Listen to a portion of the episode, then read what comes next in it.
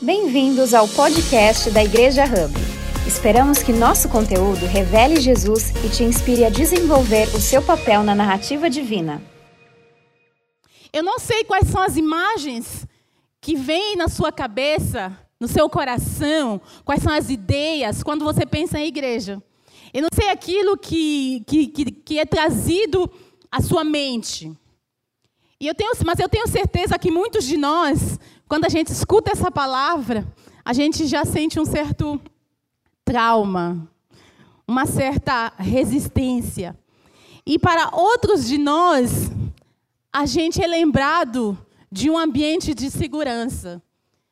Quando eu penso em igreja, eu penso num espaço onde um dia uma menina de 17 anos chegou quebrada pela vida, sem esperança e sem Deus no mundo. A menina que eu era, e eu encontrei tudo de melhor na casa do Pai.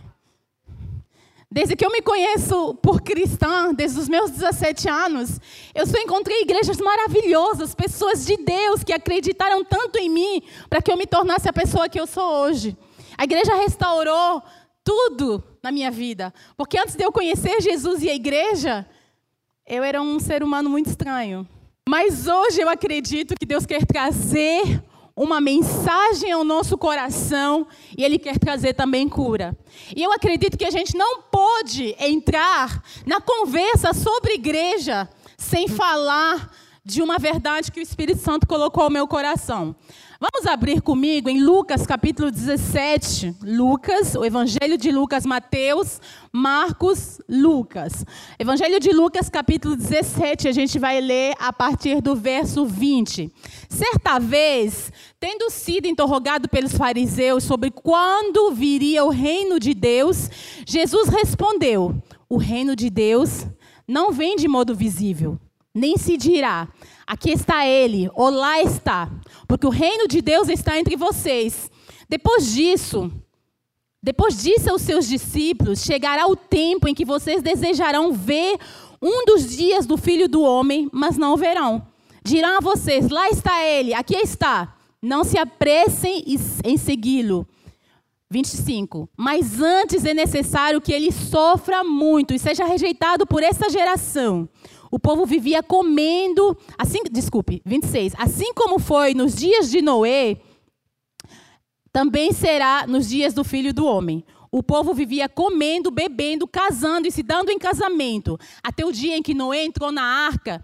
Então veio o dilúvio e os destruiu a todos. Aconteceu a mesma coisa nos dias de Ló. O povo estava comendo e bebendo, comprando e vendendo, plantando e construindo. Mas no dia em que Ló saiu de Sodoma, choveu fogo e enxofre do céu e os destruiu a todos. Acontecerá exatamente assim no dia em que o filho do homem for revelado. Naquele dia, quem estiver no telhado de sua casa não, não, deve, des, não deve descer para apanhar os seus bens dentro da casa. Semelhantemente, quem estiver no campo não deve voltar atrás por coisa alguma. E Jesus fala: Lembre-se da mulher de Ló. Quem tentar conservar a sua vida, a perderá. E quem perder a sua vida, a preservará. E você pode me perguntar, Celeste, o que, é que esse texto tem a ver com igreja irresistível? A realidade, queridos, é que quando nós falamos de igreja irresistível, é impossível nós avançarmos nessa conversa se tudo que tem dentro de nós são traumas. É uma bagagem eclesiástica muito ruim, que só machuca e que só traz tristeza ao nosso coração. E Deus na pessoa, e Jesus aqui no, no, Evangelho de Lucas, ele falando dos fins dos tempos, dos dias difíceis em que eles estavam vivendo, assim como nós temos vivido dias difíceis, ele fala, é uma fala mais ou menos escatológica de, de fins dos tempos, e do nada, Jesus fala assim, verso, 20, verso 32, Lembre-se da mulher de Ló. E aí eu fui fazer uma pesquisa sobre a mulher de Ló. E tudo que a gente encontra, a gente vai ver na próxima escritura, tudo que a gente encontra na Bíblia sobre essa mulher, porque Jesus poderia falar assim: lembra-se de Débora, lembra de Sara, lembre-te de Maria, mãe de Jesus. Jesus poderia falar: lembre-se de Débora, a juíza. Mas ele fala: lembre-se da esposa ou mulher de Ló. E a única coisa que a gente encontra nas escrituras, a gente pode colocar Gênesis 19, 26, diz assim: Mas a mulher de Ló olhou para trás e transformou-se numa coluna de sal.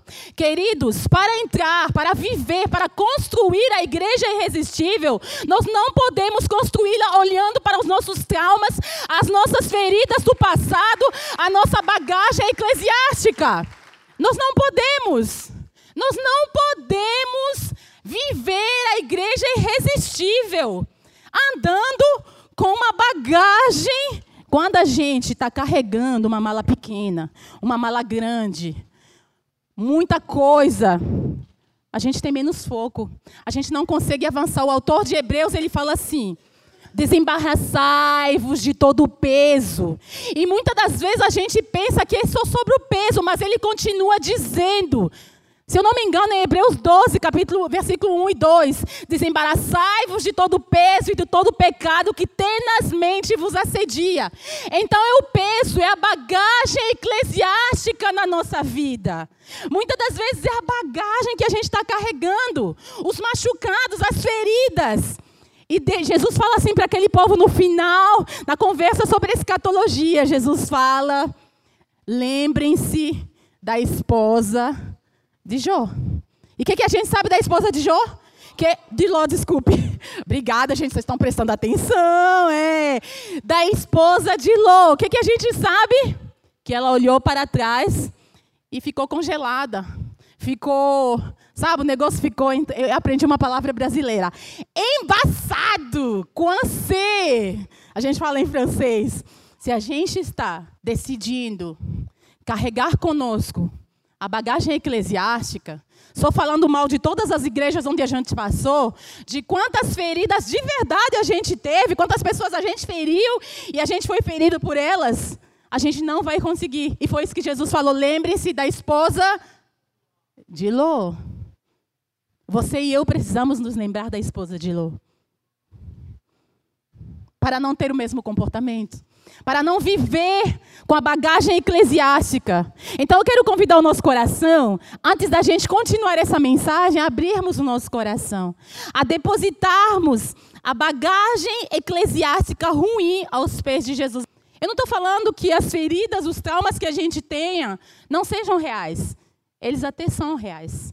Mas a gente precisa decidir avançar para as coisas que estão diante de mim.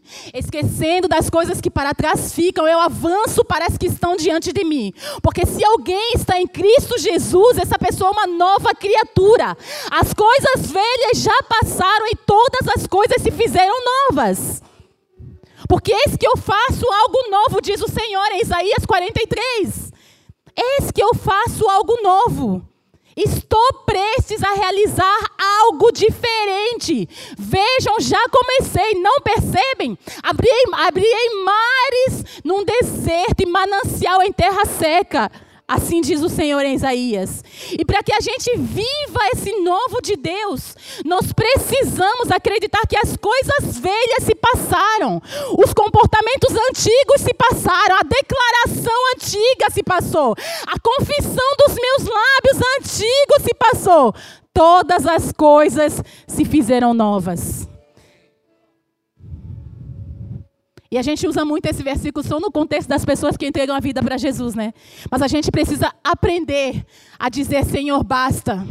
Eu quero viver o novo de Deus. Amém? E se você está aqui, eu vou pedir que a gente feche os nossos olhos. E você diz: Eu quero viver o novo de Deus.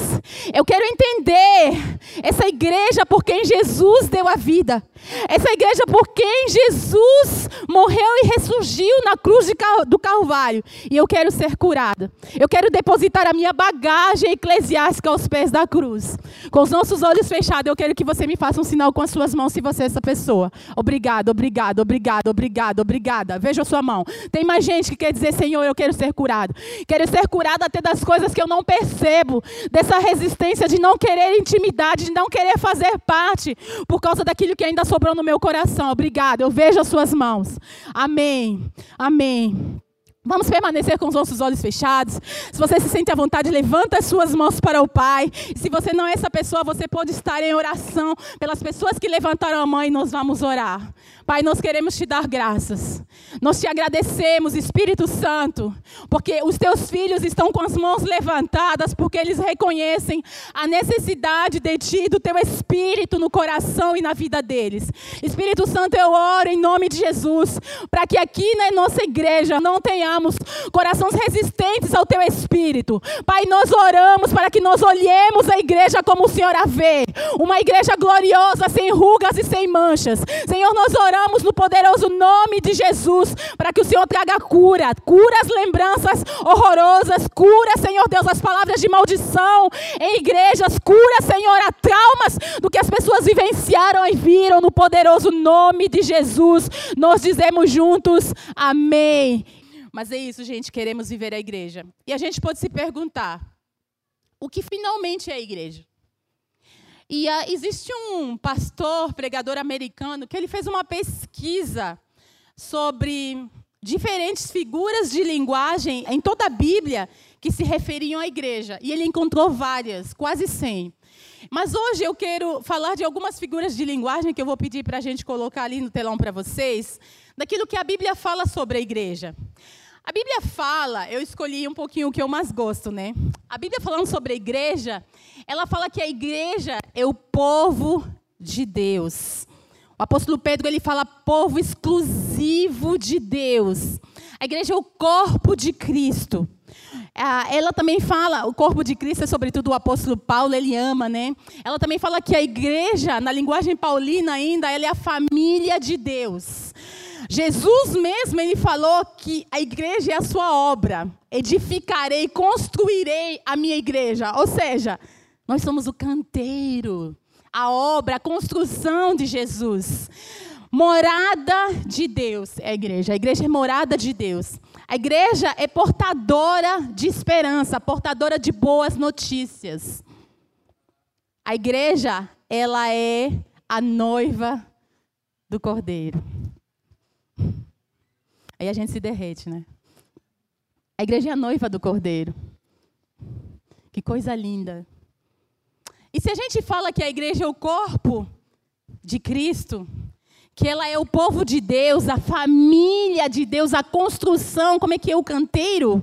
O canteiro de Deus, se ela é a morada de Deus, se ela é portadora de esperança e ela é a noiva de Cristo, nós temos motivos suficientes para acreditar que o Senhor pode edificar uma igreja irresistível junto com a gente, se a gente quiser. E hoje eu queria falar um pouquinho sobre essa igreja irresistível. Irresistível é algo ou alguma coisa diante da qual a gente não consegue resistir, não consegue se opor, não consegue é, recusar, não consegue não querer uma coisa que é apaixonante, uma coisa que é cativante, uma coisa que é, que é atraente mesmo. Nós queremos falar de igreja irresistível. A igreja irresistível, ela traz a presença de Deus ela atrai o Espírito Santo. Deus não consegue resistir a uma igreja irresistível. A presença de Deus inunda aquele lugar. E quando a gente fala sobre isso, a gente não pode deixar de pensar no livro de Atos dos Apóstolos onde a igreja começou ali no capítulo 2 de Atos, a Bíblia nos diz que o Espírito Santo foi derramado para que vocês sejam minhas testemunhas em Jerusalém, em Samaria e até os confins da terra. Atos dos Apóstolos. Por isso a gente começou o nosso ano falando sobre. O que, que a gente falou mês passado? Profecia, ouvir a voz de Deus, o Espírito Santo sendo derramado. E nos últimos dias, diz o Senhor: derramarei do meu Espírito sobre toda a carne. Vossos filhos e vossas filhas profetizarão. Vossos velhos terão visões. Mesmo sobre os jovens e as jovens, derramarei do meu Espírito naqueles dias. Joel capítulo 2, Atos capítulo 2. Vocês conseguem me acompanhar? E a gente falou muito disso no mês de janeiro. E é, é, é, como meio uma sequência, agora uma, uma consequência, quando o Espírito Santo foi derramado lá no livro de Atos dos Apóstolos, a gente vê nascer uma igreja irresistível. E se nós tivéssemos tempo, eu poderia falar um pouquinho, fazer um pouquinho de história e falar que a igreja nasceu numa beleza encantadora, apaixonante, irresistível, que ninguém poderia resistir a uma igreja poderosa, onde todos eram cheios do Espírito Santo. E a Bíblia nos mostra, e sobretudo a história, que a igreja crescia tanto, sabe? A peste, a seita, como eles chamavam, era uma coisa tão incrível. E ela crescia em extrema pobreza, num meio onde havia extrema pobreza, a gente vê lá em Macedônia. E eles cresceram em meio a extrema perseguição. E a igreja florescia. A igreja nunca floresceu tanto como em meio à perseguição. Por quê? Porque eles estavam cheios do Espírito Santo. Com base nisso, eu gostaria que você viesse comigo em Atos dos Apóstolos, capítulo 12, verso 42 e 47. Diz assim a Escritura: Todos, diga todos. Eu acho que você precisa falar mais uma vez. É isso aí. Todos se dedicavam de coração ao ensino dos apóstolos, à comunhão, ao partir do pão e à oração. Havia em todos eles um profundo temor e os apóstolos realizavam sinais e maravilhas.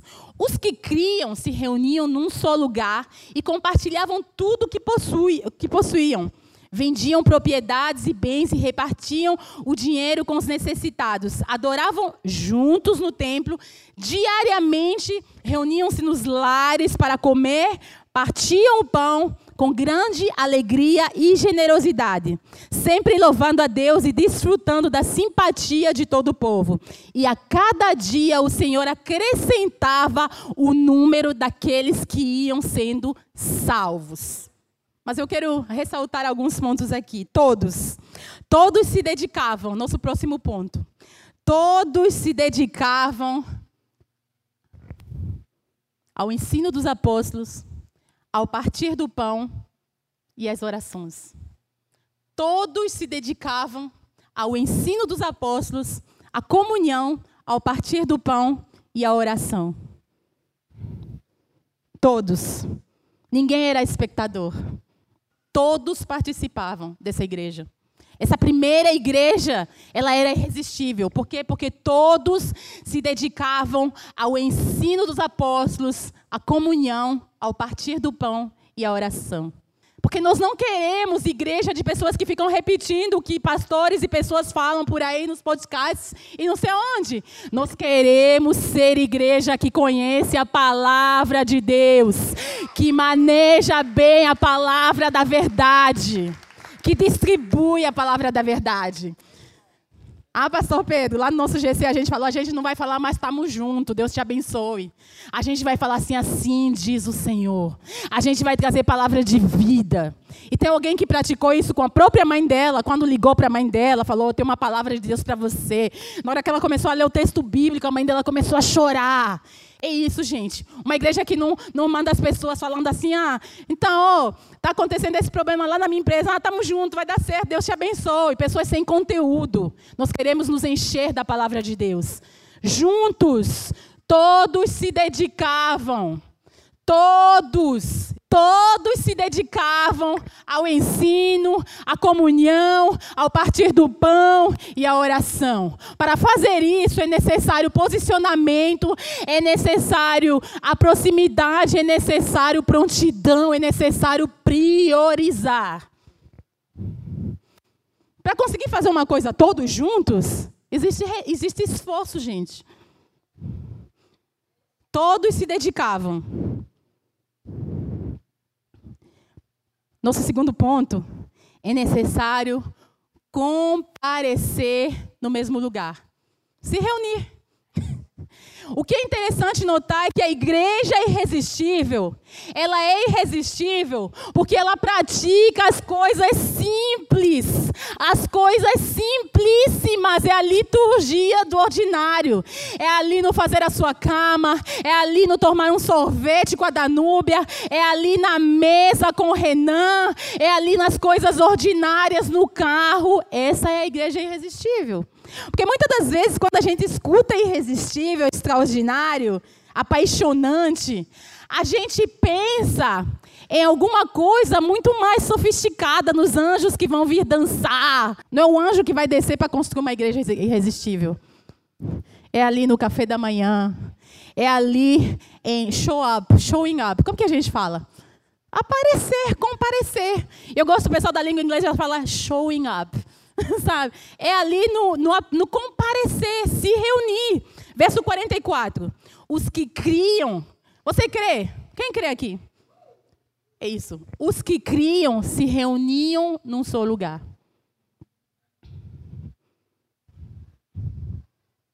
Simples assim.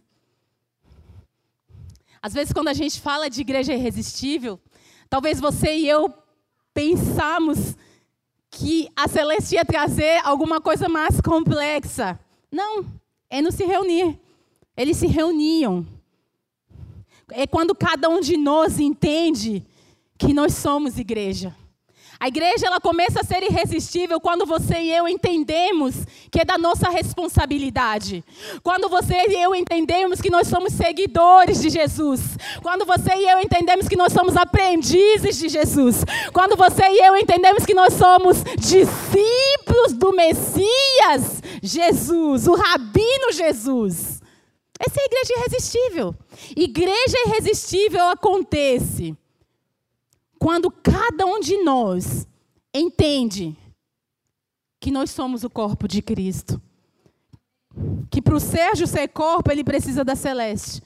Ele precisa da Ana, ele precisa, que precisa do Davi. Que precisa, sabe,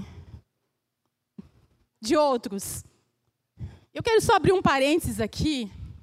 Durante a pandemia, e já um pouquinho antes, surgiu uma moda, onde as pessoas falam assim: ah, eu não preciso de igreja para ser cristão. Eu eu não preciso ir à igreja para seguir Jesus. Eu quero dizer para você, infelizmente, que pode até soar legal, né? A, a, gente até soar legal, né? Não, gente. A gente não precisa ir à igreja para ser cristão. A gente não precisa de igreja para seguir a Jesus. você está equivocado se você pensa isso. Infelizmente. Porque toda a narrativa bíblica, primeira e segunda aliança, desde o tempo de Moisés, Deus sempre foi a favor de um povo. Sempre. Deus fala assim: Abraão, sai da tua terra, da tua nação, para a terra que te mostrarei. Farei de ti uma grande nação, te abençoarei e você será uma fonte de bênção para muitas nações. É sempre sobre nação. Deus fala para Moisés: leva o meu povo para que eles me adorem no deserto. Diga ao meu povo que saia do Egito. É sempre sobre o povo. Deus tira José do ambiente de inveja, leva ele ao Egito para através de José se construir um povo que se tornou o povo que a gente conhece hoje como o povo de Israel. Deus sempre foi através de um povo. Sempre foi a favor de comunidade. Sabe por quê? Porque o próprio Deus habita em família. O próprio Deus habita em família. O Pai, o Filho e o Espírito Santo. Oh, trindade bendita. Que as pessoas têm dificuldade de entender. Deus habita em família. Deus sempre foi a, a, a, em favor de um povo. Então, eu acho as modinhas muito interessantes, as falas que a gente tem costume de ouvir. Mas, gente, nós precisamos renunciar à bagagem eclesiástica dessas falas e começar a se expor à palavra viva que tem o poder de salvar as nossas almas. A palavra de Jesus e não os nossos achismos, a nossa opinião. E eu desafio você a encontrar na narrativa bíblica um cristão sozinho. Não existe, gente. Você pode procurar. Nosso próximo ponto. Compartilhar. Ah, esse é desafiador. E para algumas pessoas mais avarentas, né? A última vez que eu perguntei aqui, quem é avarento? Alguns levantaram a mão. Tem algum avarento aqui? Avarento. Não. Ganancioso. Uma pessoa. Alguém, alguém ganancioso? Avarento? Vocês conhecem algum avarento? Quem conhece? Algumas pessoas. Alguém conhece uma pessoa gananciosa? Legal. Mas aqui não tem nenhum. Não tem, né? Na gente não é. Mas assim, ó aqui, compartilhar tudo o que possui. A igreja irresistível, ela compartilhava tudo que eles possuíam. Alguém vai me dizer, mas eles não possuíam grandes coisas, Celeste. Possuíam. Tinha gente rica na igreja. E eles compartilhavam assim, versículo 44 e compartilhavam tudo que possuíam, vendiam propriedades e bem e repartiam o dinheiro com os necessitados. Um pouquinho, né? Deixar a gente digerir. Forte, né? A igreja irresistível é uma igreja generosa, mas não é só com finanças. Ela é uma igreja generosa nos seus pensamentos.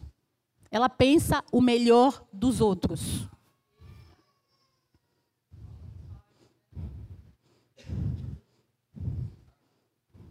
Suas palavras proclamam vida. Ela não é assim, e aí, tá tudo bem? Tá, tá tudo bem, mas deixa eu te contar. Puxa vida, essa semana quase me assaltaram. Gente, ela é, ela é proclamadora de boas notícias. Às vezes parece que a gente tem mais facilidade de compartilhar aquilo que o diabo tenta fazer do que aquilo que Deus faz. Sabe, se alguém cair, cair ali e passar mal, você vai falar, ah, fulano passou mal, você viu? Mas você não fala assim, fulano foi curado, foi liberto, liberou ao pai, telefonou para a mãe, viu os filhos que nunca mais tinha visto, foi lá na cidade, proclamadores de boas notícias. O evangelho são boas notícias. Good news, boas notícias. Proclamadores de boas notícias. A igreja é irresistível ela é cheia de pessoas, famílias que gerenciam super bem seus recursos, que não ficam gastando mais do que podem para poder ser generosos. A igreja irresistível ela procura nas Escrituras meios de amar melhor, meios de se entregar melhor, meios de se oferecer melhor. Ela procura na, nas Escrituras a, a, a igreja irresistível, as pessoas que fazem parte de uma igreja irresistível, elas procuram nas Escrituras meios para serem mais altruístas, para serem mais generosas, para serem mais profundas, para serem mais íntimas com as pessoas. Essa é a igreja irresistível. Nosso próximo ponto, a igreja é irresistível, celebrar a Deus no templo e nas casas.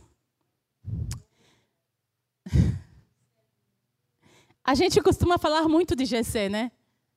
E às vezes as pessoas pensam que é porque a gente quer ver as, as pessoas no GC simplesmente. É porque quando nós estamos em um GC, na verdade eu nunca fiz parte da igreja sem fazer parte de um GC. Então faz 25 anos que eu, tenho, que eu faço parte de um GC. Eu não sei nem explicar para vocês como é. Você que, que não faz parte de um GC, é além de uma publicidade. Olha só o que uma pessoa do meu GC falou essa semana. Eu pedi autorização para essa pessoa para compartilhar com vocês. Essa pessoa ficou muitos anos sem igreja e ela falou assim: Quem explica a Deus? Quando conheci vocês, eu nem estava buscando uma igreja e nem queria ser, saber de GC. Mas o amor de Deus manifestado na vida de vocês me constrange de tal forma que minha mente racional e minha, e, e minha falta de fé vão sendo anuladas a cada encontro. Como não querer isso? Como resistir minha mente racional sendo impactada por essa ação tão sobrenatural do Espírito Santo e vocês têm toda a culpa nisso? Não é lindo, gente? Esse é o poder da gente se reunir nos templos e nas casas. Nos templos e nas casas. Numa igreja irresistível, As pessoas abrem as suas casas. Elas oferecem refeições umas às outras, com grande alegria e extrema generosidade. Não é somente sobre abrir a casa. Quando a gente abre a nossa casa, a gente abre a nossa intimidade. A gente mostra a nossa vulnerabilidade. A gente chama a pessoa para mais perto. No tempo de Jesus, não sei se vocês se lembram, lá em Apocalipse capítulo 3, no verso 20, a Bíblia declara assim: Jesus falando, né? Eis que eu estou à porta e eu bato. Se alguém ouvir a minha voz e abrir a porta, eu entrarei e ele será, será comigo e eu com ele, né? Quando a gente fala de cear, de ter uma refeição, a gente também, isso também vai trazer a nossa memória quando Jesus lavou os pés dos discípulos. Isso realmente mostrava um nível muito íntimo. Eu te considero parte da minha família. Tanto é que no nosso GC, né, a gente já deu a volta de todas as casas, a gente percebe como isso realmente faz a gente ter aumentar esse senso de pertencimento, de família, de abrir o coração para serem curados. A Bíblia diz: confessai os vossos pecados, as vossas faltas uns aos outros e vocês serão curados. Mas como que eu faço isso num ambiente que não é seguro? Como que eu faço isso sem te conhecer? Eu preciso criar essa atmosfera de segurança para que isso seja uma realidade. Vocês estão me acompanhando? A igreja irresistível ela precisa abrir a porta da sua casa e do seu coração.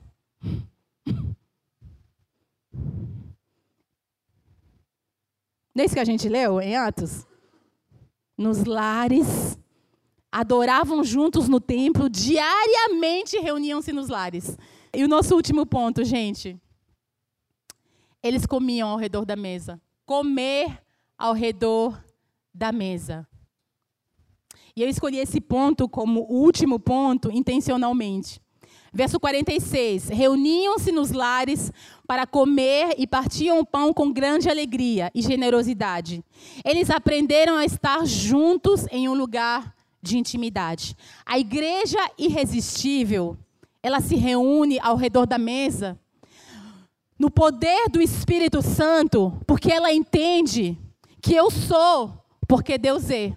Você é porque Deus é. Nós somos porque Deus é. Deus sempre existiu em comunidade. A igreja irresistível, ela entende que Deus é Pai, é Filho e Espírito Santo vive em família. Ela entende que ela sempre encontrará na comunhão a presença de Deus e o Espírito Santo. A Bíblia declara lá nos Salmos que quando os irmãos habitam em família, é lá que Deus envia a bênção e a para a vida eterna. A igreja é irresistível. Ela redime a verdade e o poder da mesa em cada lar. Ela traz a vida de Jesus e do Espírito Santo de volta ao redor da mesa. Assim como quando Jesus ceiou com os seus discípulos e ele partiu o pão e a Bíblia diz que os olhos dele se abriram. Quando eu e você partimos o pão ao redor da mesa, há redenção, há reconciliação, há restauração, a cura e a revelação.